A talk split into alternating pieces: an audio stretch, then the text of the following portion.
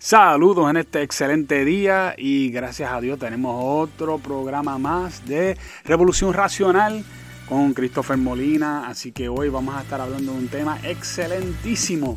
No es excelente, excelentísimo. Es uno de los mejores temas que hemos cubierto en nuestro podcast. Sabemos que a usted le va a interesar. Es un tema de, actualidad. Así que manténgase al tanto aquí y vamos a, a comenzar de inmediato.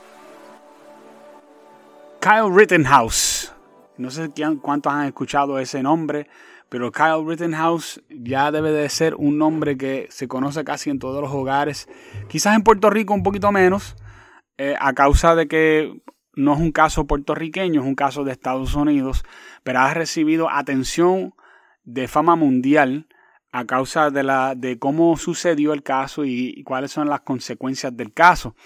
Y da la casualidad que hoy, que yo quería hacer este podcast hoy sobre este asunto, hoy es que se, vino a, bajar eh, el resultado de, más de un año para acá de todo lo que ocurrió y hoy fue que bajó la sentencia de Kyle Rittenhouse eh, para saber si él era culpable o no culpable, ¿no? Eh, para aquellos que, que no lo saben, Kyle Rittenhouse hoy, en el día de hoy, fue declarado no culpable de todos los cargos en su contra eh, entendemos que eso es una excelente noticia. Aquellos de ustedes que no están de acuerdo conmigo, porque, porque puede ser que me, escuchen y no estén de acuerdo conmigo, yo les voy a pedir, por favor, que escuchen este podcast, escuchen todo lo que yo tengo para, para decir, luego vayan y vean los videos de todo, la, de todo lo que lo ocurrido y después tomen su decisión. No tomen su decisión a base de titulares de noticias, a base de chisme, a base de cosas puestas en Facebook que no tienen eh, toda la información, o de, gente haciendo eh, tipos de, debates racional, eh, tratando de racionalizar cosas y poniendo situaciones hipotéticas de todas clases, sino a base de la información de todo lo que ocurrió dentro del caso, porque eso es lo más importante y eso es lo que va en una corte.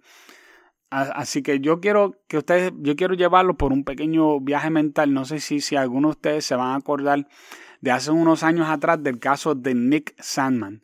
Y Nick Sandman, fue, Nick Sandman, ¿verdad? Es el muchacho que fue eh, destruido por la prensa simplemente por tener un gorro que decía Make America Great Again, rojo, de los de Trump. Y él sonreía mientras que una persona indígena, indígena estaba cantando y tocando un tambor en la cara de él. Este joven inmediatamente fue llamado por la prensa un supremacista blanco y muchas cosas más. Eh, y eso fue hasta que salió toda la verdad. Eh, cuando los padres de Nick Sandman demandaron a CNN, al New York Times y otros medios que dijeron estas, estas mentiras y dijeron unas falsedades acerca de cómo había sido el encuentro, eh, que donde el, muchacho Nick Salmon no había provocado nada, en todo momento él estuvo quieto, lo único que él hizo fue sonreírse porque no sabía qué más hacer con la situación en aquel momento. Eh, y salió que la prensa estaba equivocada y no solamente que estaba equivocada, sino que todo lo que habían dicho había sido con una agenda y que esta agenda era la que estaba impulsando la idea de que Nick Sandman era un supremacista blanco, a pesar de ser un chamaquito que estaba estudiando en una escuela privada católica, que no tenía nada que ver con el caso, ¿no?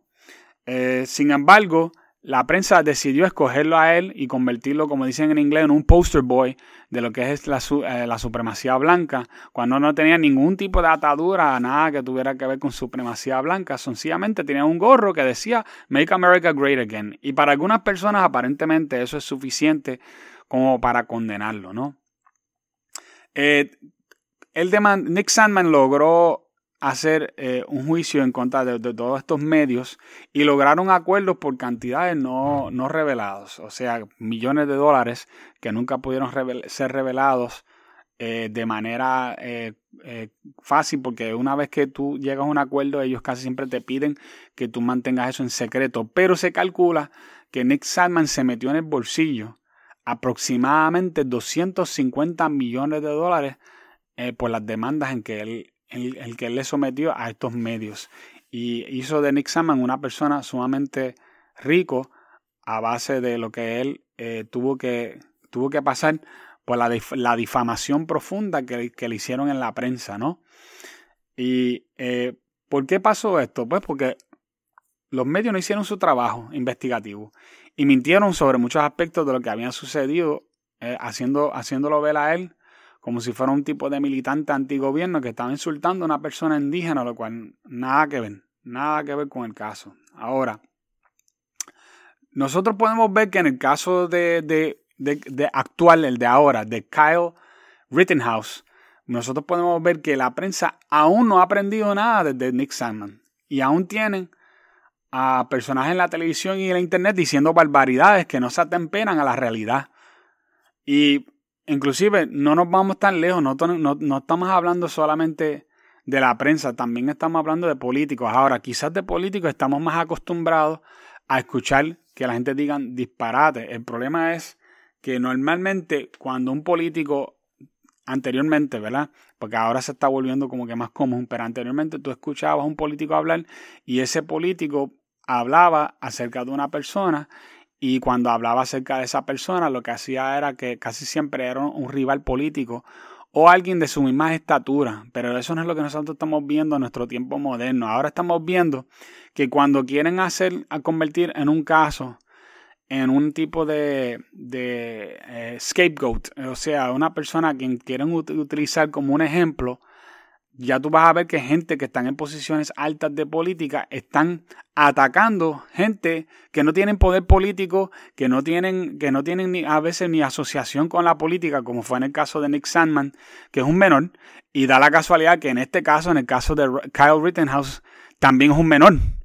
Eh, en este caso son dos hombres, da, da la casualidad que los dos fueron hombres y que los dos son personas conservadoras jóvenes conservadores. Así que podemos ver que hay como un tipo a quien ellos les gusta tratar de desprestigiar y a quien están tratando de utilizar como un, eh, como un chivo expiatorio a quien ellos echarle la, la, culpa de los problemas sociales que existen actualmente en Estados Unidos, ¿no? Y nosotros vamos a poder ver que personas, hay una persona que es una representante de la Cámara Federal en Estados Unidos que se llama Ayanna Presley, y esta persona eh, dijo unas cosas acerca de, eh, de, Rittenhouse, de Kyle Rittenhouse, que es la persona de quien, de quien se trata el programa hoy, y, le, y dice lo siguiente en un tuit, ¿no? Dice, un, un, supremacista blanco, terrorista, doméstico, terrorista doméstico de 17 años, cruzó líneas entre estados armados con un AR-15. Le disparó y mató dos personas quienes estaban afirmando el valor y la dignidad de vidas negras arreglen sus malditos titulares. Esto claramente lo dijo buscando cómo manipular los titulares de los periódicos. O sea, ella está diciendo arreglen sus titulares era para que la, clase periodística, es, que casi siempre ha estado de lado de la izquierda en Estados Unidos y más aún en los últimos 5 a 6 años, ahora es, arremetiera en contra de Kyle Rittenhouse. Y eso fue exactamente lo que ellos hicieron, ¿no? Y esto claramente eh, lo dijo buscando cómo manipular estos titulares. Y la pregunta ahora es, ¿es esto lo que pasó? ¿Es esto una representación real de lo que pasó en el caso de Kyle Rittenhouse? Ahora que tenemos los detalles del caso, nosotros sabemos exactamente qué ocurrió. ¿Por qué ocurrió? Porque gracias a Dios todo este caso eh, no solamente se dio en los periódicos, sino también lo presentaron en vivo y a todo color en la televisión y a través del internet donde tú podías ver el caso pasando en, tiempo real, todo lo que se dio ahí, el juez, qué determinaciones tomó, todo está clarito ahí. Así que siéntese ahí tranquilo que le voy a explicar con detenimiento. Vamos por parte por parte para que vean el desmadre que han hecho ha hecho la prensa con este caso. Y ahora lo que voy a hacer es que voy a decir algunas de las cosas que está diciendo la prensa acerca del caso de Kyle Rittenhouse y vamos a ir uno por uno por cada una de estas cosas y vamos a ver por qué que es incierto lo que están diciendo y, que en muchos casos es sencillamente un caso craso de libelo que se han tomado libertades la prensa para tratar de prestigiar a esta persona, todo con tal de crear este chivo expiatorio ah, por asunto de, de supuestamente conseguir algún tipo de justicia racial en los Estados Unidos, pero eh, tratando de pisar a una persona joven que tiene toda su vida por delante eh, mientras lo están haciendo, ¿no? Ah, y una, la primera cosa que tenemos que traer es cuando ellos dicen que Kyle es un supremacista blanco, ¿no? Y es importante que sepan que Kyle es un menor que aún no, puede, no podía ni votar hasta, hace, hasta este año. Cuando, él, cuando todo esto ocurrió, Kyle tenía 17 años, ahora tiene 18. Y en ese momento él era un menor y como quiera no, no podía ni tan siquiera votar. Él no pudo votar en las elecciones del 2020, eh, eh, de lo que yo tengo entendido. Pero sí, pero sí ha expresado pues, que él tenía apoyo por Donald Trump. O sea, es un muchacho conservador. El hecho de que él exprese su preferencia política por Trump no lo convierte automáticamente en un racista. De igual manera, si hubiera sido un seguidor de Bernie Sanders, eso no lo convertía en un revolucionario comunista, ¿no? Kyle es un salvavidas certificado y hace mucho trabajo de voluntario con los bomberos y la policía de Antioch en Illinois. Y ahí es donde vamos a ver muchos problemas. Acuérdense de esto, que él reside con su mamá en Antioch, Illinois, y que esto va a ser uno de los problemas que más la gente van a traer a colación, aunque está profundamente equivocado, ¿no? donde reside con su mamá. Y a propósito, para aquellos que no lo saben, Cal no es completamente blanco. Su padre sí es blanco, pero su mamá es de origen hispana. Pero ya sabemos que la izquierda siempre está dispuesta a ponerle un sello de supremacista, supremacista blanco o supremacía blanco a cualquiera que no está de acuerdo con su agenda. Tanto así que en la reciente contienda electoral de Virginia, y para aquellos que no, no se acuerdan, eso hace apenas, eh, no creo que no va ni un mes, que ocurrió, hubo unas elecciones eh, fuera, de, eh, fuera de temporada, como yo digo, porque fue un tiempo eh, fuera del ciclo 2022-2020, que normalmente pasa cada dos años, que siempre hay un ciclo electoral, sea de la Cámara de Representantes y algunos gobernadores, o el presidente de los Estados Unidos y algunos gobernadores pero y el Senado, pero en este caso Virginia y algunos estados más como New Jersey tuvieron elecciones y en esas elecciones en Virginia ganó eh, una plancha republicana, ¿no? Pero dentro de esa plancha republicana había una persona que se estaba tirando, para lo que es eh, la posición de Lieutenant Governor, que es como decir la mano derecha del gobernador eh, en, el estado de Virginia. Y esa persona que se tiró para gobernador, Lieutenant Governor, es una mujer negra eh, y esa mujer negra ganó las elecciones y las ganó bien, las ganó con, ímpetu, ¿no? Eh, sin embargo, los eh, la comentarista de deportes, de deportes Jamel Hill, que es una persona que siempre le gusta hablar sobre asuntos raciales, y vamos a decir que no es que le gusta, sino que lo hace consistentemente y todo el tiempo, prácticamente todos los días, habla sobre esto. ella atribuyó la victoria de, de Winsome Sears, que fue la señora que ganó, eh, esta señora negra, dice que su victoria fue a causa de supremacía blanca. Algo insólito considerando que Sears, Winsome Sears es negra y una inmigrante jamaiquina. Así que así, de, así como están las cosas, si usted cree que, que usted no lo ha visto todo ya, pues mira, no. Ahora también si gana una persona negra, eh, aunque sea, ah, y por cierto, no solamente ganó una persona negra, sino que es la primera vez que una persona negra gana un cargo de esa envergadura en el estado de Virginia, pero lo hizo bajo la bandera del Partido Republicano y eso enojó a aquellas personas que son demócratas y lo que decidieron, y decidieron, en vez de aplaudir el asunto, lo que decidieron fue hacerlo ver como algo racial, cuando la persona que ganó, pues, es negra, ¿no?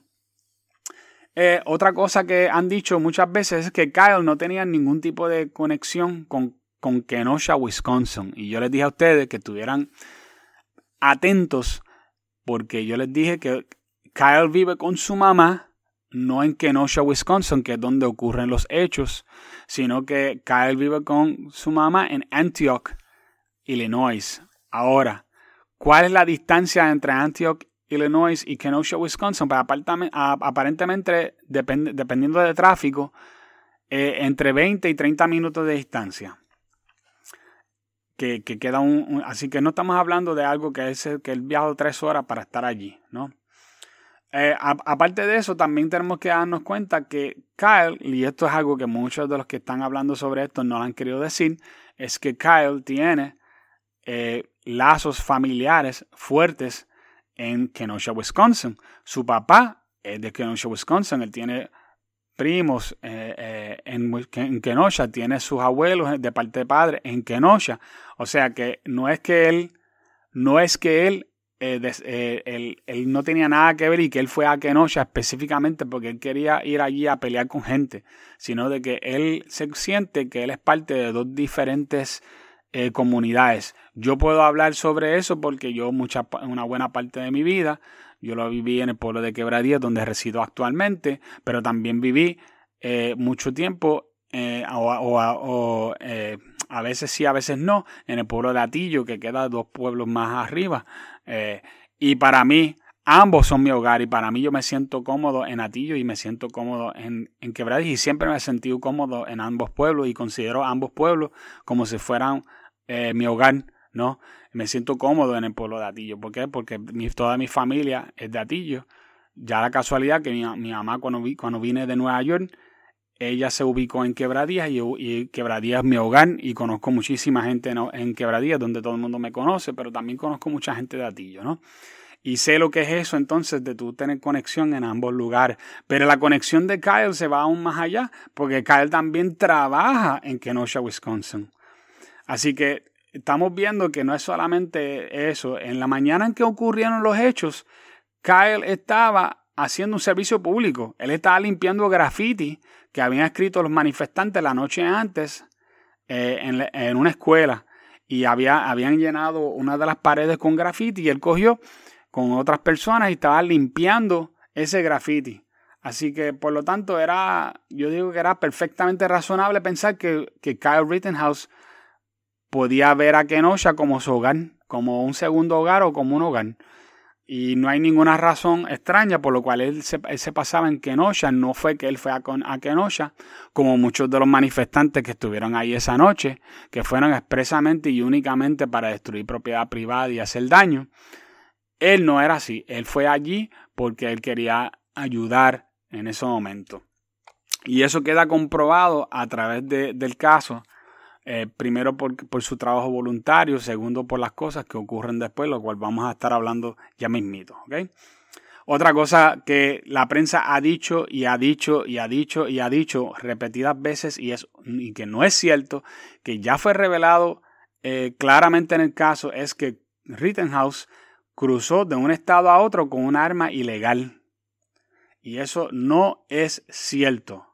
Primero, el arma estaba en casa de un amigo de él en Kenosha, Wisconsin. No estaba con él en Antioch, Illinois, y su mamá no cogió y lo llevó a él y lo cruzó de un estado a otro con un, con arma en el carro. El, arma se compró en Kenosha y el arma estaba guardado en Kenosha en todo momento. ¿okay? Así que es bien importante cuando la gente te viene y te dicen, no, pero él cruzó de un, de un estado a otro con un arma ilegal. Eso nunca ocurrió. Eso quedó claro en el caso. Eso está en récord en el caso de que no es así. El arma era un arma larga que estaba guardado bajo llave en una, en una caja de seguridad en Kenosha, Wisconsin, y que esa noche se sacó de, de, la, de la caja, ¿no? Y eh, segundo, según la ley de Wisconsin, que es una de las partes más importantes, yo digo, según la ley de Wisconsin, un menor de edad puede portar un arma a simple vista, a simple vista, lo que se conoce como open carry, después que sea un arma larga, o sea, no puede ser una pistola, tiene que ser un arma larga y no puede ser un, por ejemplo, una escopeta de barril corto, no, tiene que ser un arma larga porque eso eso es lo que sería apropiado para un para un menor que, por ejemplo, lo quiere usar para cacería. Ahora, solamente porque lo puede usar para cacería no significa que no lo puede usar a menos que esa noche mató cinco pájaros. Para darle una idea, porque hay gente que, que te montan esta, ay, que fue a cazar. No, porque no, solamente porque la ley lo permite, por eso no significa que esa es la única razón por la cual se puede usar. ¿no? Eso es igual que tú, compras un cuchillo que, y el cuchillo sirve para filetear este, eh, filetear este eh, pescado, eso no significa que no puedes usarlo para pollo o no puedes usarlo para cortar una línea de pescado, o no puedes, ¿ves? Este, porque este tipo de, de, eh, eh, racionalidades en que entra la gente, donde no, pero entonces, ¿para qué lo usó? Pero mira, la ley permite que lo pueda usar y lo usó, así de sencillo. y Y otra cosa es que vamos a ver ya mismo que hubo otra persona con un arma esa noche y que esa persona tiene una pistola, lo tenía ilegalmente y el, la fiscalía nunca sometió cargos en contra de esa persona en ningún momento. Así que vea cómo es eso, ¿no?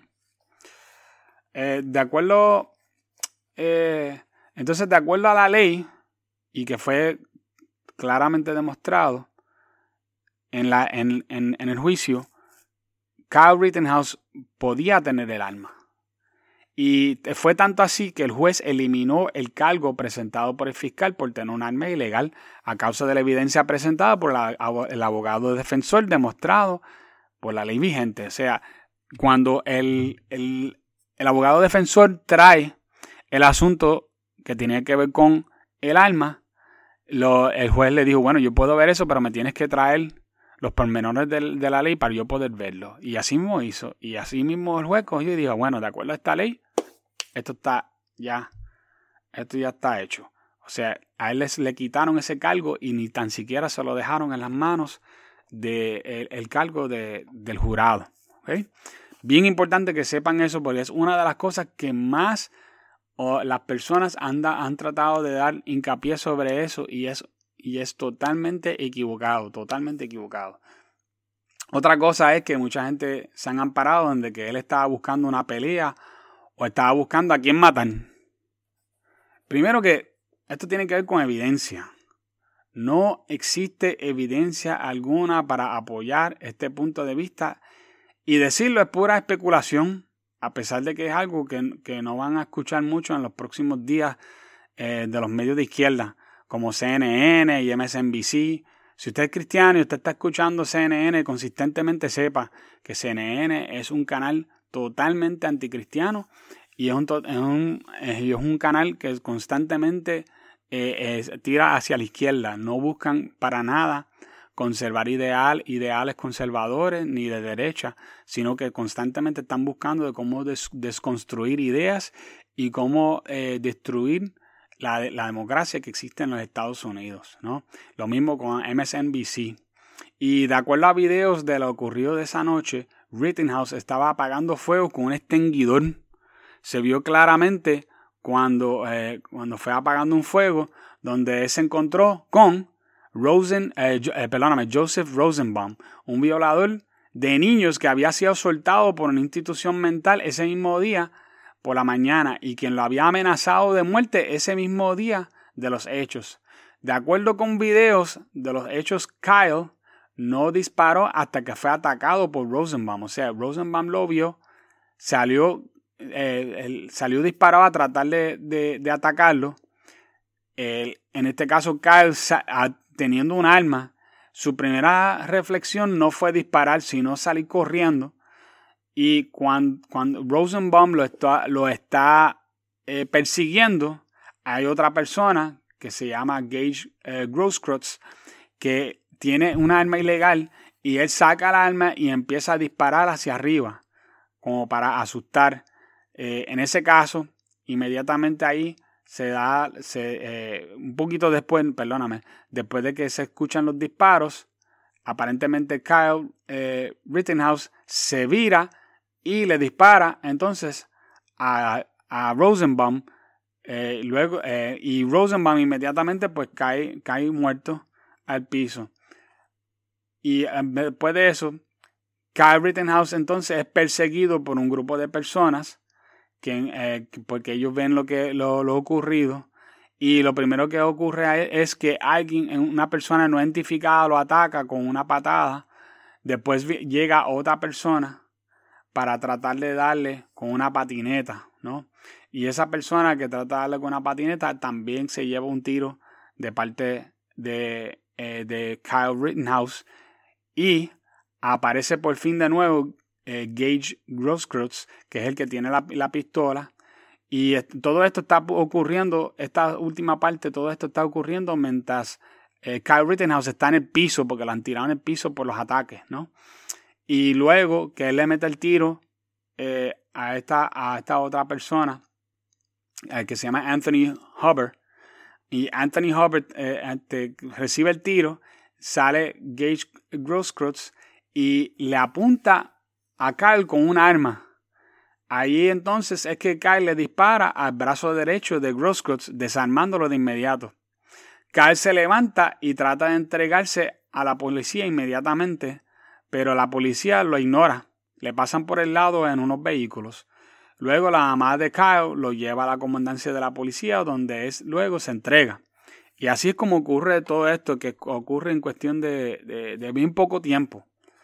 Eh, y todo, todo esto uno, uno, uno no, lo, no, lo, sabe porque mucha gente se dedicaron a opinar, opinar, opinar, opinar y no hablaron simplemente de los hechos tal como ocurrieron. Y lo que yo te acabo de contar es los hechos según y tal como ocurrieron.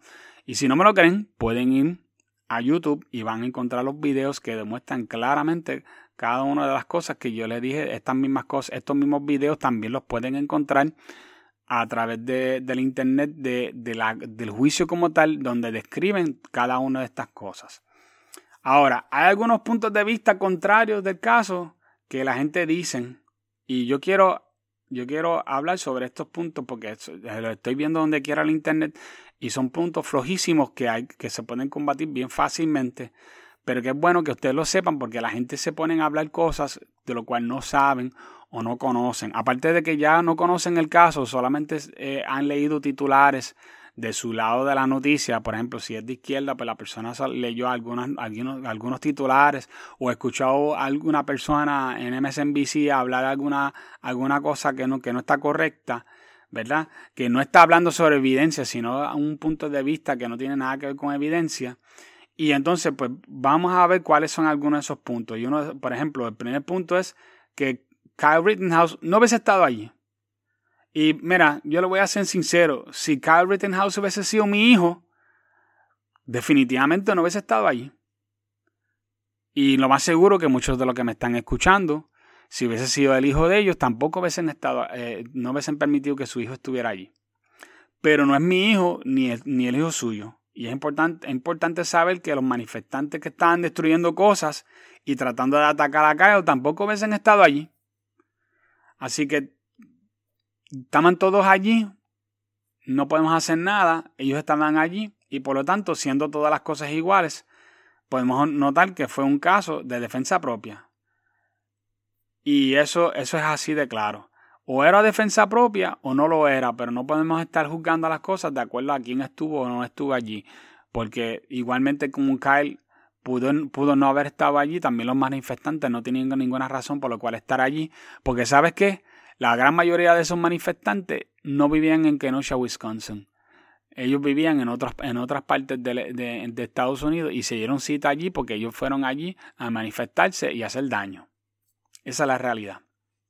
La otra es, y esta fue, esta yo la escuché hoy mismo por primera vez y me quedó un poquito, eh, me quedé como que un poquito eh, anonadado porque otra vez cuando la gente dice cosas como estas porque ellos no saben los pormenores del caso. Y uno de ellos era que alguien me dijo a mí que pensaron que, que la razón por la cual atacaron, en este caso a Kyle Rittenhouse, fue porque pensaron que era un, un, lo que se conoce como un active shooter y por eso la atacaron. Ahora, esto yo sé que no es cierto. Y si tú, si tú seguiste el caso, tú vas a saber también que esto no es cierto. Porque cuando Kyle fue atacado por su primer agresor, que fue el, el violador este, Joseph Rosenbaum, Kyle estaba apagando un fuego. Él no estaba disparando. Él tenía el arma encima, pero él estaba apagando un fuego con un extinguidor. Y ahí fue que Rosenbaum la misma persona quien le había dicho que lo iba a matar si lo volvía a ver ese mismo día, lo vio e inmediatamente lo empezó a perseguir. ¿Y cuál fue entonces la reacción de Rittenhouse? El de Rittenhouse no fue inmediatamente dispararle, sino salir corriendo para el otro lado. Mientras lo estaba persiguiendo, no solamente Rosenbaum, sino también Gage Grosskreutz, que tenía una pistola y hizo varios disparos al aire. Ahora, ¿quién, ¿quién a ti te parece que tenía más probabilidad de ser, de ser visto como un active shooter? ¿La persona que salió corriendo cuando alguien lo trató de atacar o la persona que salió corriendo detrás de él con, una, con un arma empezó a disparar? Yo creo que ahí quedó claro.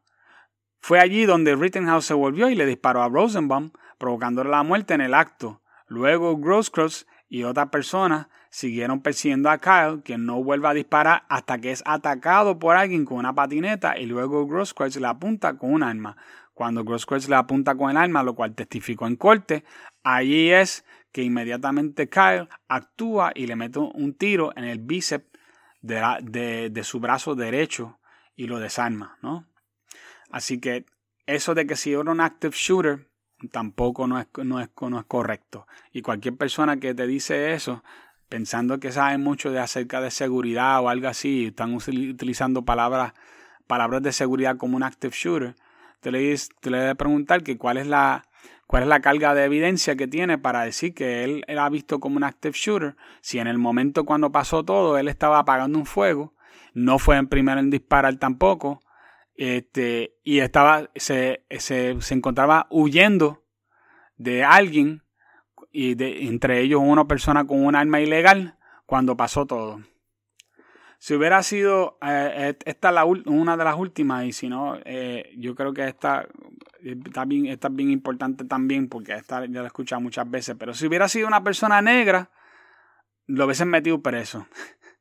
Y esta es una situación hipotética. A mí me da risa porque yo pienso, la gente dice estas cosas para crear controversias que, que no deben de existir ¿Por qué eso? Porque estás está cogiendo una situación hipotética, de lo cual dependía mucho de videos, testimoniales y el cumplimiento de, las leyes.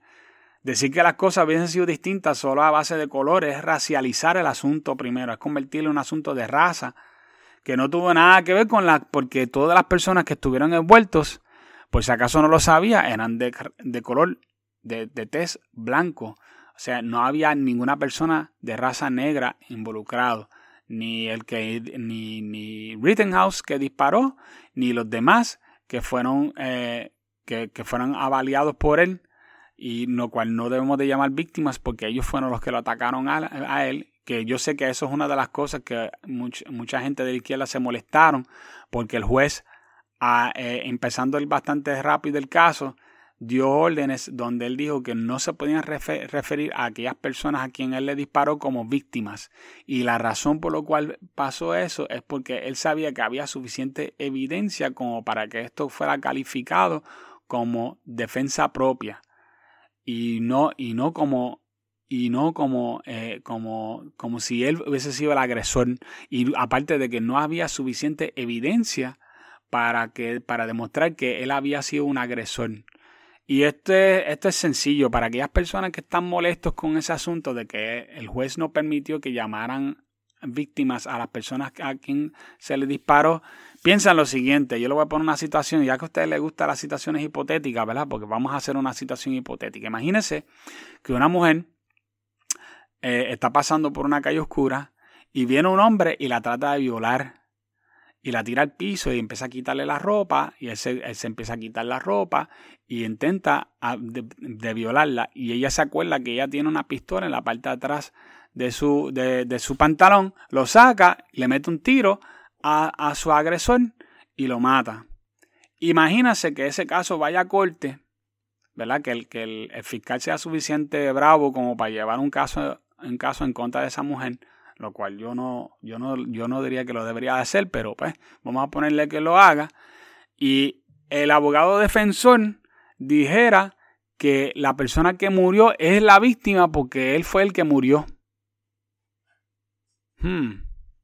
A que, a que le hace sentido ahora, ¿no? Por eso es que el juez decidió no permitir que se usara la palabra eh, eh, víctima para las personas que murieron, porque ellos murieron atacando a una persona. Ellos no, ellos no murieron para una esquina eh, o huyendo. Al contrario, ellos estaban atacando a, la, en este caso, a Kyle Rittenhouse. Y él sencillamente se defendió con el arma que él tenía, ¿no? Pero eh, aquí donde, donde vamos a entrar en otro asunto racial, pero y esta es la última, ¿no? Y aquí es donde yo creo que, que, otra vez hay que tener la mente no racializada. O sea, cuando yo digo racializado, que yo sé que es una palabra básicamente no es que tú no estés pensando en todo, que todo tiene que ver blanco contra negro o hispano contra, contra blanco o algo así, sino que estemos pensando en la justicia como algo que se pueda lograr sin estar mirando este, el color de la piel de la gente, ¿no? Y algunas personas dijeron, pero ¿qué tal este caso anterior donde metieron preso a tal persona y esa persona no le hicieron justicia? Pues siempre van a existir injusticias y mira, obviamente ha habido casos anteriores donde estoy de acuerdo, donde no hubo justicia, donde se hicieron cosas que salieron por la libre personas que no hubiesen salido por la libre, ¿no? Y no existe un sistema de justicia perfecto. Eso nunca lo vamos a tener. Pero solamente porque haya injusticias pasadas no significa que vamos a seguir perpetuando esas mismas injusticias o hacer como si fuera un sistema de justicia vengativo donde nosotros vamos a meter preso a una gente aunque la evidencia no lo, no lo puede apoyar, porque, ah, no, pero como tal persona eh, anteriormente no le hicieron justicia, pues a ti tampoco te vamos a hacer justicia. No, eso es horrible. Al contrario, los casos más nuevos deben de tener mejores herramientas para corregir futuras injusticias. Eso no importando raza, color, nacionalidad o orientación sexual. Todos debemos de ser iguales ante la ley. Y eso es lo, lo que aspira la, constitución de que todos seamos eh, igual ante la ley y la justicia. Por eso que cuando tú ves el dibujo de, la justicia, siempre es una mujer con los ojos vendados, ¿verdad? Y, una balanza eh, en la mano, porque ella, eh, ella se supone que esté pesando las cosas sin poder ver, que ver color, ver orientación sexual, sin ver a, quién le está impartiendo justicia, sino que sencillamente con, con balance ella tiene que repartir esa justicia a, a, esas personas. Eso, eso es lo que es verdadera justicia. Justicia racial, desgraciadamente, utiliza mucha política de resentimiento y nosotros como cristianos, los que son cristianos y los que no son cristianos, yo creo que hay muchas personas cristianas que no creen en ese tipo de justicia donde todo está a base de raza y a base de, de, de, de resentimiento anterior de que ah, en Puerto Rico, por ejemplo, los gringos nos hicieron esto anteriormente, que si hicieron lo otro, está bien, eso es cierto, pero tú sabes que no lo están haciendo ahora. ¿Por qué ahora debemos, debemos de estar eh, eh, con una, mentalidad de victimización de cosas que pasaron a nuestros antepasados que actualmente no nos están afectando?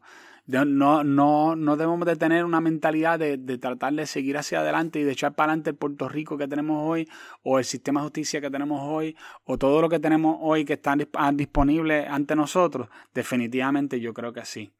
Bueno, al final de todo esto, esto es un caso interesantísimo que lamentablemente pudo ser evitado y, la razón por la cual yo creo que, pudo haber sido evitado es porque si la policía hubiese hecho su trabajo y hubiesen detenido, detenido a los manifestantes que estaban destruyendo y haciendo daño ese día en Kenosha, Wisconsin. Está claro que si Kyle Rittenhouse hubiese estado sin su rifle esa noche, estuviera hoy sin vida. Se hizo justicia en este caso, no a base de política, sino a base de evidencia la, y, la, evidencia, la ley y eso en el 2021 es sumamente importante porque nos demuestra que aún tenemos un sistema de justicia en que nos podemos apoyar aun cuando el sistema político puede estar en nuestra contra. Así que ahí lo dejamos para esta noche. Gracias por escucharnos y nos veremos la semana que viene.